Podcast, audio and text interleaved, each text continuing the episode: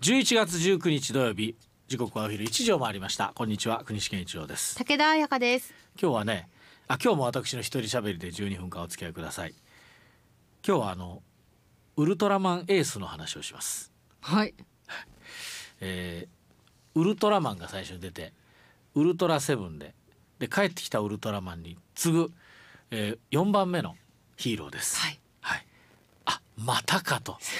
思った方いらっしゃると思うんですけど実は今週火曜日のねええ。朝耳ラジオをお聞きいただいた方ならばそういう意見の方多いでしょ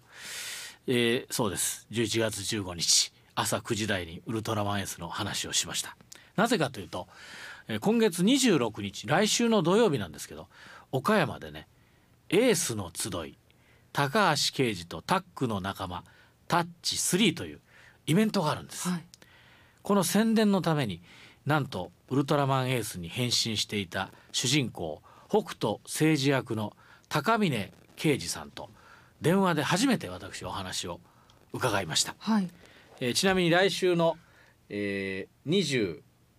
6日ですけども午後4時半から7時半まで岡山市北区本町の14というイベントホールで行われます、えー料金9,000円で食事ドリンク付き特製の寄せ書きサインボード1枚、えーこれついて消費税込みで9,000円、まあ、寄せ書きというのはウルトラマンエースに出てたタックという、えー鳥獣攻撃隊と隊員役だった俳優の皆さんのサインがね書かれたものだと思われますが当日は高峰さんはもちろん山中副隊長役だった沖田俊一さん三河隊員役の西恵子さん吉村隊員役の佐野光弘さんあとウルトラ6番目の弟梅津弾役という、えー方をされました梅津昭則さんがいらっしゃるそうでございまして作品の上映皆さんとのトークロケ地巡りのレポート質問コーナー、えーそしてタッグの仲間たちのタッチというのがあってでサプライズもあるそうでございます。えーぜひ、えーご興味ある方行ってみてください。この高峰慶三さんなんですけどあ刑事さんなんですけどごめんなさい高峰刑事さんなんですが1946年大阪生まれでウルトラマンエースに主役で出た後もあの時代劇などでえー活躍を続けた俳優さんです。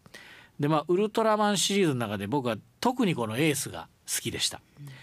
まああーちゃんちょっとわからないと思いますけどもう何より顔つきが一番かっこいいと思っておりますウルトラマンエース。あの頭頂部にあの出てた機種、まあ、いわゆる鶏のトサカのようなものが、わしのくちばしのようにこうシュッとシャープに出っ張ってましてこれが他のウルトラマンとも違います。そしてあのメタリウム光線というのが主な必殺技なんですがその他にも多彩な攻撃パターンを、えー持っております。これも好きでした。それ声なんですけどそれまであのシュワッチとかヒュッとかいうウルトラマンそういう声をだ声はまあ出すんですけど、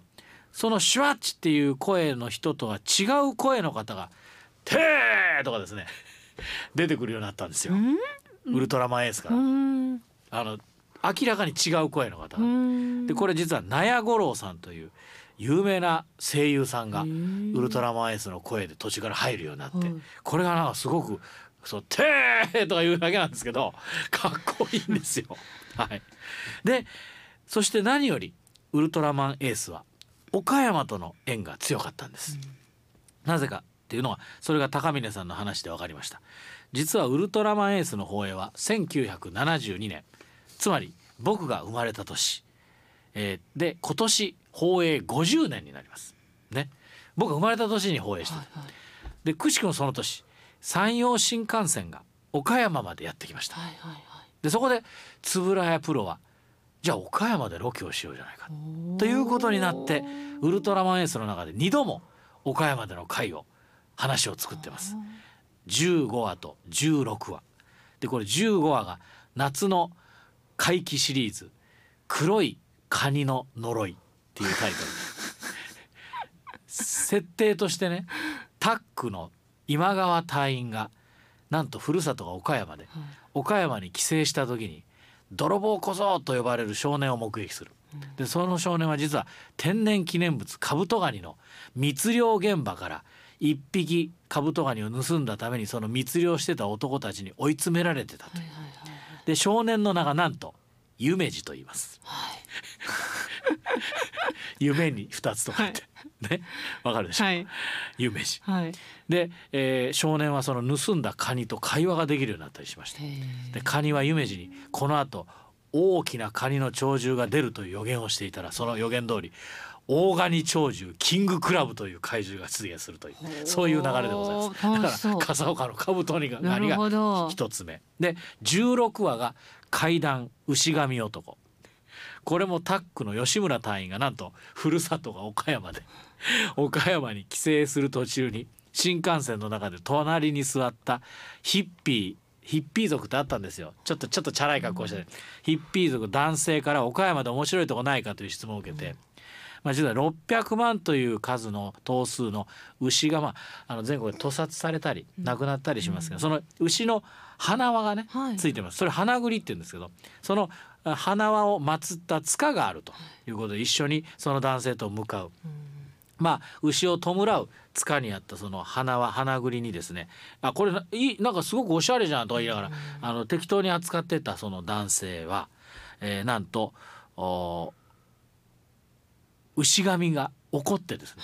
その男性を、えー体中ちょっと煙くじゃらにして、鳥獣にしてしまうという。はいそんなことしたらいけないから鳥獣にしてしまう。で男は餌にオリーブの葉っぱを食べている。えつまり牛窓にやってくるわけですね。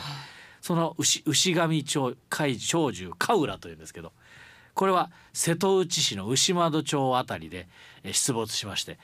大型の石油タンクを破壊して牛窓に油と炎が押し寄せるという、それがそのカウラという、はいえー怪獣鳥獣なんですけどでもタックもそれからエースもこの鳥獣の元の姿を知ってますから、えー退治はせずにですね、エースも結局懲らしめましたけどもその怪獣鳥獣を改心させて鳥獣から元の男性に戻します、はい戻すはい。はい。でこのも怪獣になった鳥獣になった男性がなんとあの有名俳優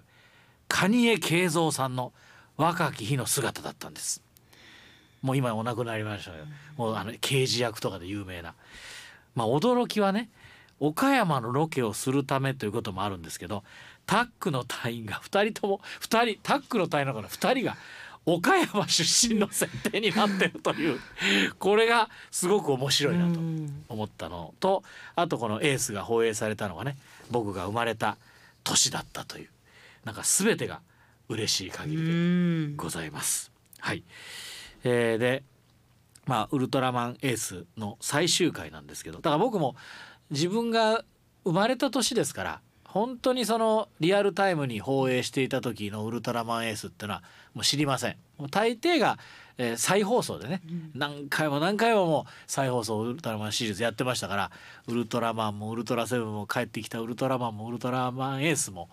まあ太郎ぐらいからはちょっとこう記憶があるんです。その後出てきたウルトラマン太郎ってのがあるんですけど、まあ、あるけど、まあ、結局は再放送を、まあ、ずっと見てたっていうことになるわけなんですがエースの最終回ですね。エースがまああふるさとの M78 星雲に帰る前にこれ以前ちょっとねこの話はしたと思うんですけど、えー地球の子供たちに伝えたメッセージがあります。優しさを失わないでくれ。弱い者をいたわり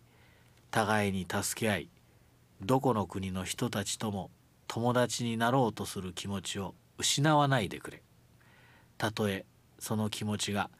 何百回裏切られようと。これが私の最後の願いだ。って言ってあの帰っていくんですよ。あの非常に深くないですかこれうん。この言葉を子供たちにうん。最後のまあ送って帰る。ね弱い者いたわって互いに助け合ってどこの国の人たちとも友達になろうという気持ちを失わないでくれ。それが何百回裏切られようとという。ね。まあ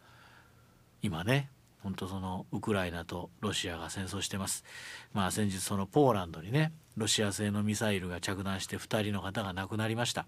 まあこれは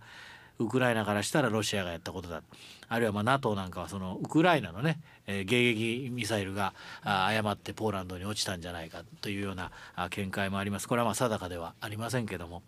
まあ、いずれにせよ戦争してなければね、えーこんなことにはなってないわけですから、はい、またそのアフガニスタン周辺でももうずっとこう紛争が続いてて、えーまあ小競り合いのようなのがずっと続いて難民の方が今もね苦しい思いをされてる。あとイスラエルとかパレスチナの問題もずっと続いてると、まあ、世界各地でその大小さまざまなこう争いというのがね今も繰り広げられてると。まあ各国ね自国第一主義ともいえるちょっと右派のね発言力というのが非常に強くなってきてる。もちろん自分のところのことをね一番大切に思うっていうのはどんな人も同じかもしれませんけども。だからじゃあ他国を攻撃していいのかとかやはりねあのそれは違うんじゃないかな。だってミサイルの向こうには我々と同じように暮らす、ね、家族がいて親がいたり子供がいたりご高齢の方がいるね、えーそれを思うとね本当銃口とか向けられないと思うしだからこそ僕はねそのそんなねウルトラマンエースが劇の中で言ったような言葉をねあんたそんなことをあの言って何になるのかってこう笑う人も、まあ、いるかもしれませんけども、まあ、先ほどのこのエースの言葉こそですね今本当にこう全世界の人が考えなければならない言葉なんじゃないかなっていうふうに改めてね、えー思いながら、まあ、今日は、まあ、ウルトラマンエースの話をさせていただきました。ご清聴ありがとうございました。